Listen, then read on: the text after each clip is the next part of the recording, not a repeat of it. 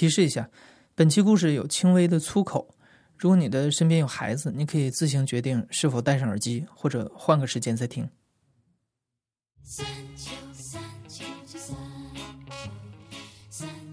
这个家伙很有意思。我在那儿跟着那个打工者那里面就找工作嘛，突然有个人说：“哎，你去不去富士康？”我一我一看是问我，我当时刚从这酒店回来，我哪敢去富士康啊？我不敢去，我说我等等看吧。结果这个家伙就认识了，他很有意思，他穿的脏兮兮的，那个衣服黑色的 T 恤，就背屁股后面一个大洞都破了，然后穿一个破拖鞋，特别脏。但是他聊过一会儿天，还问我说：“哎，你脏不脏？”我说：“我不脏啊。”他说：“那你不脏，那你睡我那儿？”我以为他有什么好地方呢，因为当时睡那个床位睡得很难受，什么跳蚤把我腿上咬的不行。我以为他有什么好地方，我说：“行啊，就跟我去。”领着我去那城中村。偷偷摸摸的上了一通民房，上到那个六楼还是七楼的顶层之后，他就在那个天台上面睡。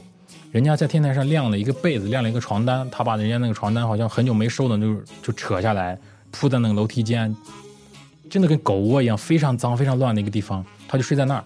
他当时就跟我说，他要去进富士康了。要是过了面试呢，这么个好地方就由你来继续住吧，就是这么个意思。就这样认识的这个小曾。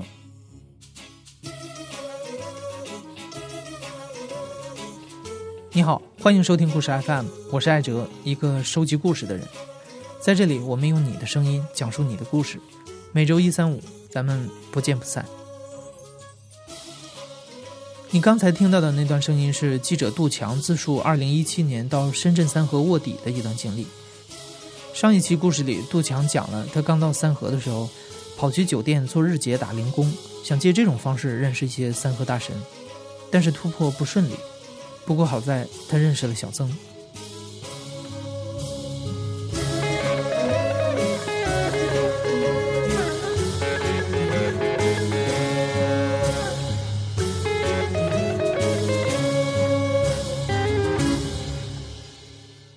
他是广西人，嗯，非常瘦，我估计都七八十来斤，然后眼珠子很黑。颧骨很突出，但是一笑的时候，整个眼睛就是眼珠子就就就没了，那个很标志性的一种南方人、广西人、广东人的那种长相，口音也是非常非常广西的那种。他哥是在广西那个地方贩毒嘛，他原先也跟他哥一起贩毒，后来他哥被抓了，判了几年，他就出来了，北京、天津、什么上海这些地方、厦门全都去过，就一直打工。后来就跑到这个三河来，听说三河可能有这种舒适的生活吧。来到三河之后，才发现是这么一个状况。但是他在跟所有三河大神的这种对比当中，他又有一点不同，就是他他还想进场，一直想进场，一直进不了。他见到每一个人都说：“你脏不脏？你要是不脏，睡我那儿。”以此来换取别人的这种友谊，但换取这个友谊是有目的的，就是说咱们俩一起进场吧。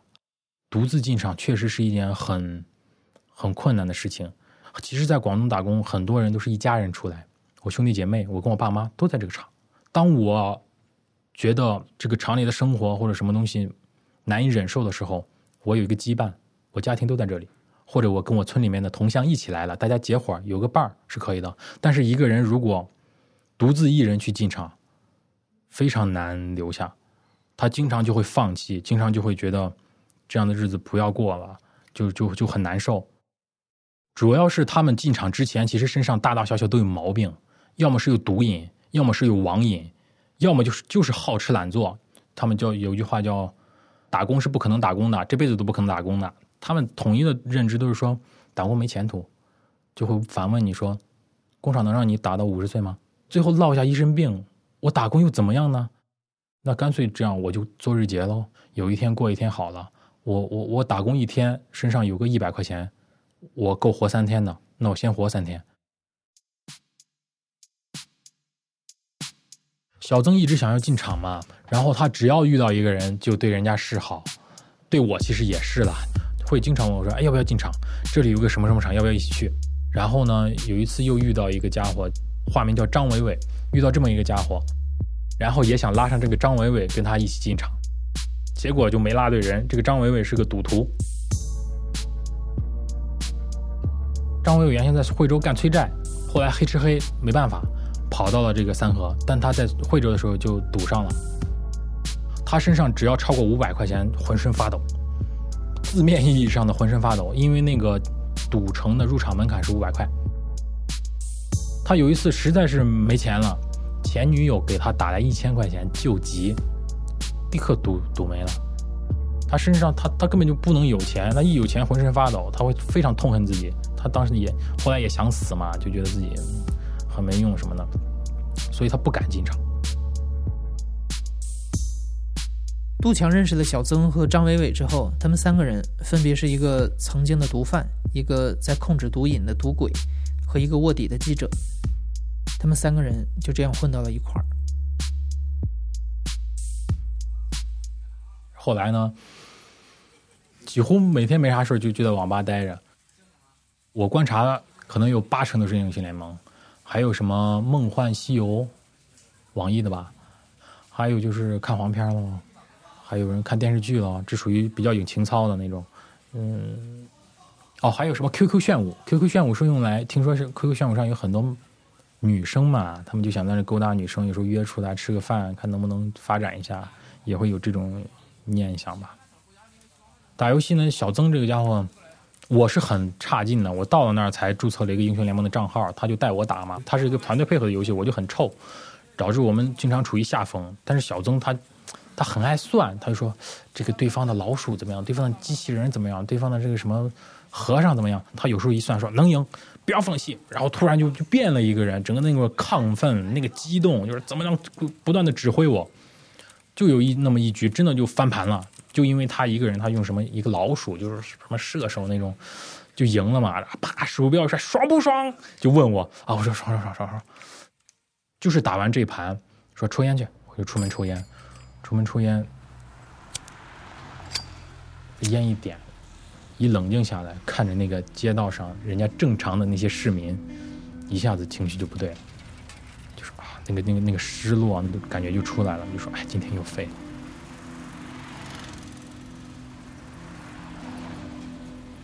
网络确实是一种逃避嘛，在那种成就感、那样一种忘我当中，你会忘了自己现在的这样一种处境，忘了这些烦恼。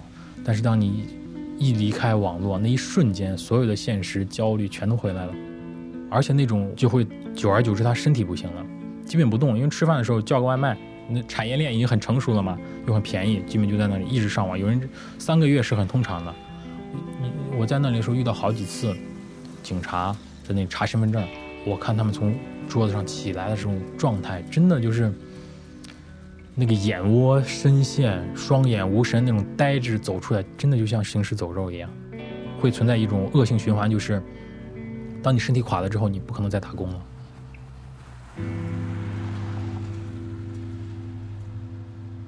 哦，中间还有个事儿，小曾因为就是想要找个人跟他一起进厂，不断被人示好嘛。给人示好。有一天，他就带着两个这个打工者进了他那个秘密据点睡觉。早上起来的时候，一摸兜，手机不见了，听到那个咚咚咚的声音，那两个人把他手机偷了之后就跑了嘛。然后他就追下楼，那个脚底被那个玻璃渣子呲弄了，就血流的不行，也没法追了。然后他就报警，报的是抢劫。就是小曾的一系列身上的故事，都在于他想要用他仅有的一点东西换取一个友谊，然后这个朋友能跟他一起进场。他找张伟伟进，说你不想进，我也不想进，就是你要去，我就绝对去，怎么样怎么样？就这种，就就他有时候在那个人力市场问我们俩要不要进场的时候，我觉得他是乞求的神情，那种眼神里面，我觉得他在求我们俩去吧，咱们一起去进场吧。但是我不能去啊，我是来这儿采访的。然后张伟伟是没法去，他身上他根本就不能有钱，他一有钱浑身发抖，他会非常痛恨自己。就这么一个情况，一直进不了，一直进不了。中间小曾可能给人家发了一点色情小卡片，挣了一点钱，还能维持一下生活。后来呢，就饿的不行了。他跟张伟伟就到这个公园里面去喝水，说饿，感觉心脏都很疼，那种感觉要猝死的那种状态，极度饥饿，饿了两天嘛。然后就偷了一个电瓶，偷的那个自行车电瓶，跑回来了。然后我们三个人就拉着个电瓶要去销赃嘛。路过那个超市，三河曾经有一家超市叫新一家，因为离三河太近了，被这些三河大神就经常偷东西，偷东西，最后受不了就倒闭走了嘛。但是我们路过那家超市比较远一点，反正就进去之后看有没有那些面包啊什么东西可以试吃嘛，就说饿了去试吃一点食品。去的时候也没什么试吃的，进去之后小曾就弄了三个西红柿，然后叫我们过去，我们就藏在一个卖什么垃圾桶啊、拖把的一个地方。小东抓起一个西红柿，哗就吃完了。吃完就是看着我，那意思就是你也吃啊，赶紧吃啊！我当时觉得我操，这个不吃也不行啊，我也吃了，我就哗哗就吃了，脸上抹的全都是水，然后剩下那个瓣儿我就扔到那个那个垃圾桶那个里面了。再还剩一个，那个张伟伟不敢吃，那满脸通红，那那那为难劲儿，那害怕就不敢吃。然后小东就发现这个家伙挺怂的，就给他一路一顿数落，然后就把那个骑着一个单车，扛着那个电瓶，送到那个公园背后的一个废品回收站，其实就是销赃嘛。人家是上秤的，一斤三块钱还是多少钱？总共是七八十块。小曾就就因为这个挣了点钱，弄完之后就请我们要去吃这个挂壁面。他们那里有很多奇怪的名词嘛，比如说什么都叫挂逼，挂逼就跟傻逼一样，这种造词法就说你挂逼，然后他们叫挂逼面，就是一种极为难吃的四块钱一碗。还有猪肉呢，但是所有人都不吃那个猪肉，挑出来扔了，因为那个猪肉是馊的。挂逼面、挂逼香蕉、挂逼西瓜、挂逼香烟，香烟是论根卖，一根五毛。三号大师确实太懒了，因为那边卖的那挂皮香蕉、挂皮西瓜，都是五百米外一个水果市场淘汰的、不要的、扔到沟里面的那个香蕉、西瓜，那个老头就捡来拿到三河镇市场这里来卖。其实三号大师也可以去捡呀。但是三号大师他妈太懒了，根本就不离开那个地方，都不知道说五百米外有一个地方可以捡西瓜、捡香蕉。他饿了好多天，都都都不离开那个地方，就到这种状态。反正我们就吃了很多那种挂壁专属的食品，吃吃的差不多了，然后又去找工作嘛。当时基本上快到晚上的时候，只有这个快递，因为快递是什么呢？白天收件，晚上分拣，所以他们是一晚上。就会招很多临时工，尤其是比如说节假日啊、购物高峰的时候，尤其要需要这种临时工。但临时工也很惨的，你去的时候就让你搬矿泉水、搬红酒、搬这种最重易碎的东西，就让你去弄。所以小曾就说这个快递还可以，要不要去的时候，张伟伟就说不去不去，这个快递我干过，他们太累了，什么什么的。当时还有一个是一个工厂，就问说要不要进去，小曾就很想去，张伟就说不去，这个地方很累的，干不了。到那个时候，我们就开始发现张伟伟是一个不能做同伴、不能做朋友的人。一切厂在他眼中都是黑厂，一切中介都是黑中介，什么活都不能干。但他其实是有自身的问题的，因为他他有那个毛病嘛，他不敢进厂，他已经废掉了。但是他也渴望友谊啊，也渴望有人陪伴，也渴望那种不是我一个人在瘫痪这样一种感受。所以他就始终拉着小曾不让去，就说这不能干，那不能干。那天卖电瓶车回来那次就就就大吵一架嘛，小曾就觉得啥都不能干，那那你不干活怎么上岸啊？他们把脱离三河叫上岸嘛，两人就大吵一架。然后那晚之后，我女朋友到深圳了，就说：“哎呀，你这太辛苦了，腿上又咬的这么包都流脓了，那我们去五星级酒店住一晚。”然后我就去了，换了一身衣服去了五星级酒店。其实我可以放纵一下我的虚情假意，就跟我朋友说：“哎呀，我觉得好像背叛了小曾，他们过着那样的生活。”但其实一这个念头就觉得，哎，自己也挺装逼的。其实一点都不。你到五星级酒店之后去吃那个什么海鲜自助餐，一下子觉得哇，真好，自助啊，而且都是很好的食物。然后你还觉得份量太多了，跟厨师说：“哎，只要半份。”那种感受跟你在三河那种有一顿没一顿那种日子差别真的是太大了。然后我又我回来之后拿到我手机嘛，我又看，看微信朋友圈，我有个朋友养了一个乌龟，他的那个收留的那个流浪狗不小心把这个乌龟从那个盆里给叼出来了，咬的那个壳都碎的不像样子。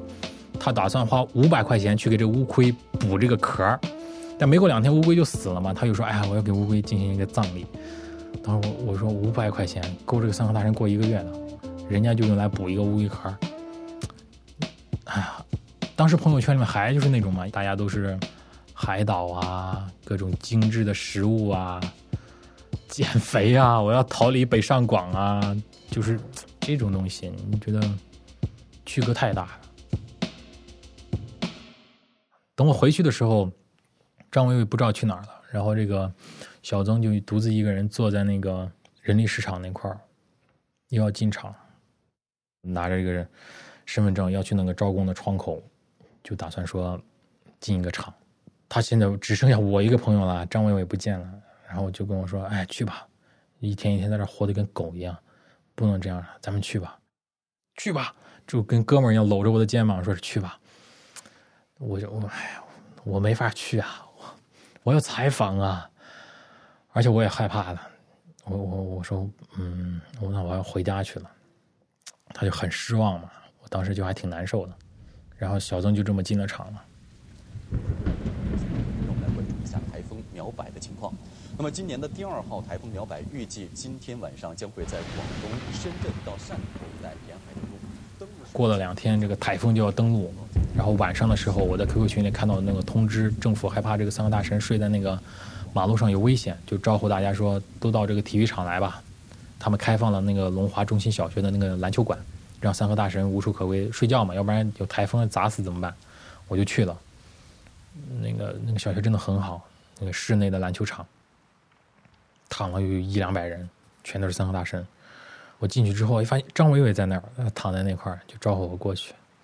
他前两天还给我们发短信，就说他觉得自己真的不能这样了，他有一刻真的很想死。他说：“如果今天晚上我要是死不了，我我第二天一定要振作起来。”然后在那个篮球馆里面，在台风来临之前，大家就聊天嘛，很有意思。有些人就回忆自己小时候，就说我们那个老师曾经跟我说，人的一辈子是很快的。我当时不知道是什么意思，我们那时候可调皮了。他上课我们也不上，我们就跑到那个水塘里面，刚长的那个桃子什么就扔下来，吃一口就扔了，吃一口就扔了。然后游泳啊什么的就不玩学习。哎，去年我回家的时候，我那个老师坟上的草都老高了，就就就你觉得他讲的也不是什么刻意的东西，但你觉得讲出来就很独特。我躺在那个篮球馆里面，窗外是台风，我就人家在讲他小时候的故事，我也想到我小时候的故事。我小时候在那个小学是农村小学嘛，有一年这个市里面的这个师范学校就来了几个呃大学生。也相当于是实习，那个老师就是，就是我印象中是特别城里人，穿着那种棕色的风衣啊，然后很白，那个头发很柔顺，那种感觉让人觉得哇，这个是城里的年轻女性，然后对吧？但是，比如说我们冬天嘛，他们来的时候，那小早晨交作业，农村学生，因为我们冬天没什么条件，一到冬天这个耳朵就冻疮。手指关节全都是冻疮嘛，看起来就黑乎乎的、脏兮兮的。我那个同桌交作业就这么一交，上去的时候，那老师看到那个手，那个表情就不对了。我当时就要就不理解是什么意思嘛。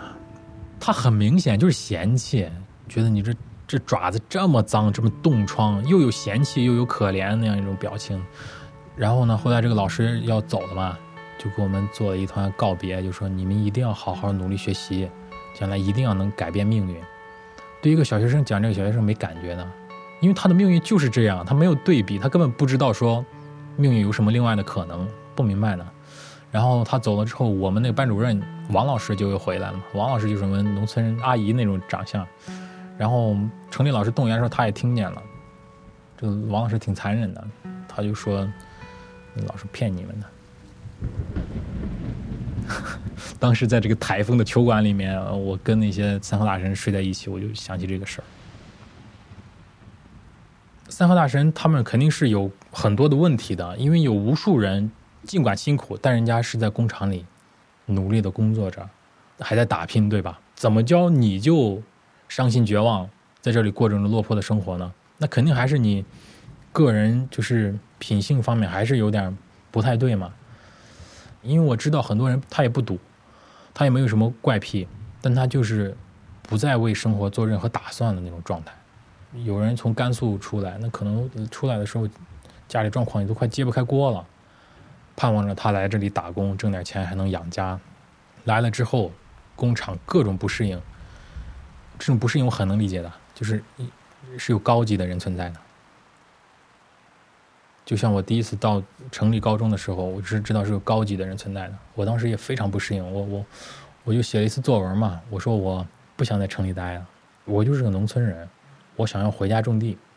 就把我这个想法写了一篇作文，八百来字，然后我们那个老师给作文打了满分，那这个作文应该不会得满分的，但是他给了满分，然后在这个空白处说千万不要回去，我印象特别深，因为我当时真的想要回家种地。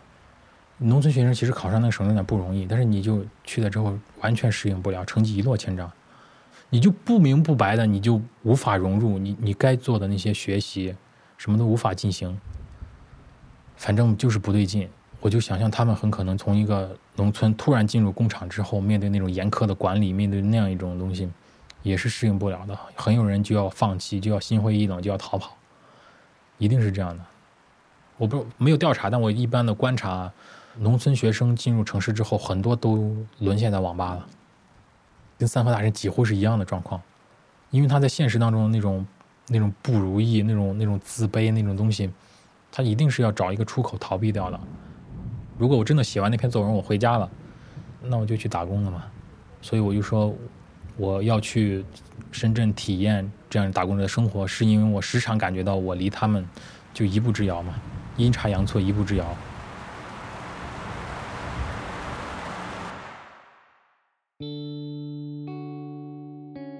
张伟伟他第二天他没死，他真的振作起来了，进了厂。但进了厂，哎呀，他就运气不好。他是个生手嘛，干活是干的不快的。但是他分到一个快速流水线，他们叫飞机拉，意思就是说这个这个流水线跑太快了，跟飞机拽着一样，呼呼呼的，生手干不过来的。然后那个管理呢，可能也比较严苛，人家就骂他，他那个脾气受不了，桌子一掀就跟就走了嘛。然后又回到三河继续过这样的日子。小曾呢？小曾后来倒是发过一些照片，在工厂里面睡那个宿舍，穿个短裤，跟他的工友跟那闹腾嘛。然后跟我们说，他跟我偷西红柿的时候只有八十五斤，现在已经涨到了九十一。要是再过一礼拜没有涨到九十五，他就吃屎给我们看直播。然后就跟他又跟他骂我们，就说三河那帮狗逼，我都给他们带坏了，给我吃陪我玩。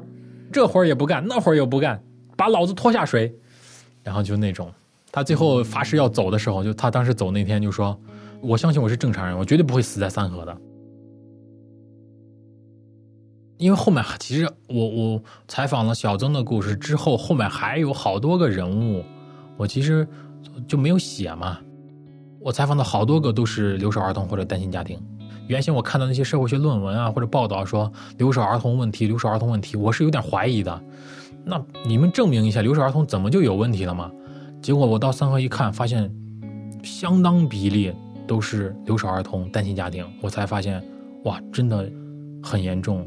就是那些留守儿童，他们这种自卑、敏感，那种对于家庭的那种归属那种东西，就是没这概念，他们就不愿意归属家庭，不愿意跟人有这种更很深的这种交往。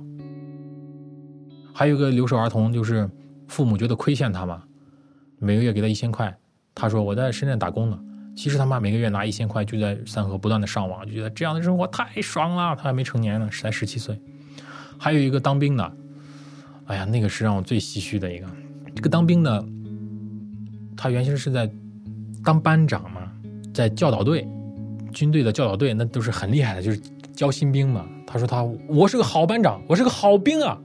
就就跟我讲他那种事迹，说这么高的墙，我歘两下就翻过去了。但是他后来为了结婚，就离开了军队嘛。走的那天呢，他说他们连长问他说：“你想好了？”他说：“我想好了。”然后连长连长就开始哭，他也开始哭，就老兵的那种情感嘛。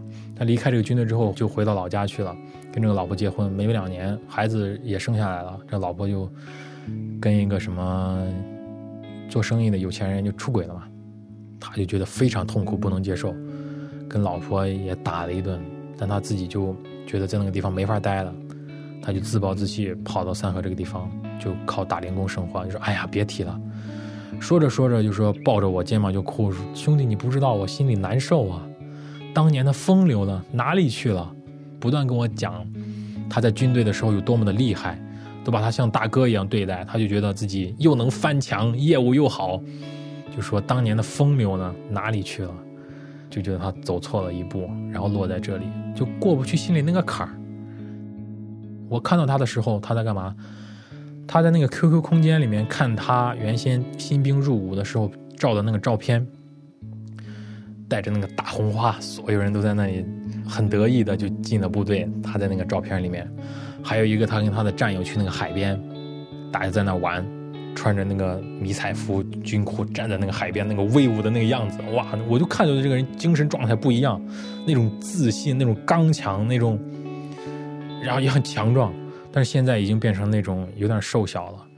我看到他的时候，他一边看那个照片，一边在那唱歌，唱那个军歌嘛，也唱的很差。但我只听懂一句歌词，叫“我来当兵”什么什么，所有人都觉得他是个疯子。他就一边流眼泪，一边唱那个军歌，一边看着自己当兵时候那个照片。三河真的就是一个全世界失败者、失意者、落魄人的一个集中地，好多失意的就被这种生活的意外甩了出来，再也无法回归正轨的人，好多好多，各种各样。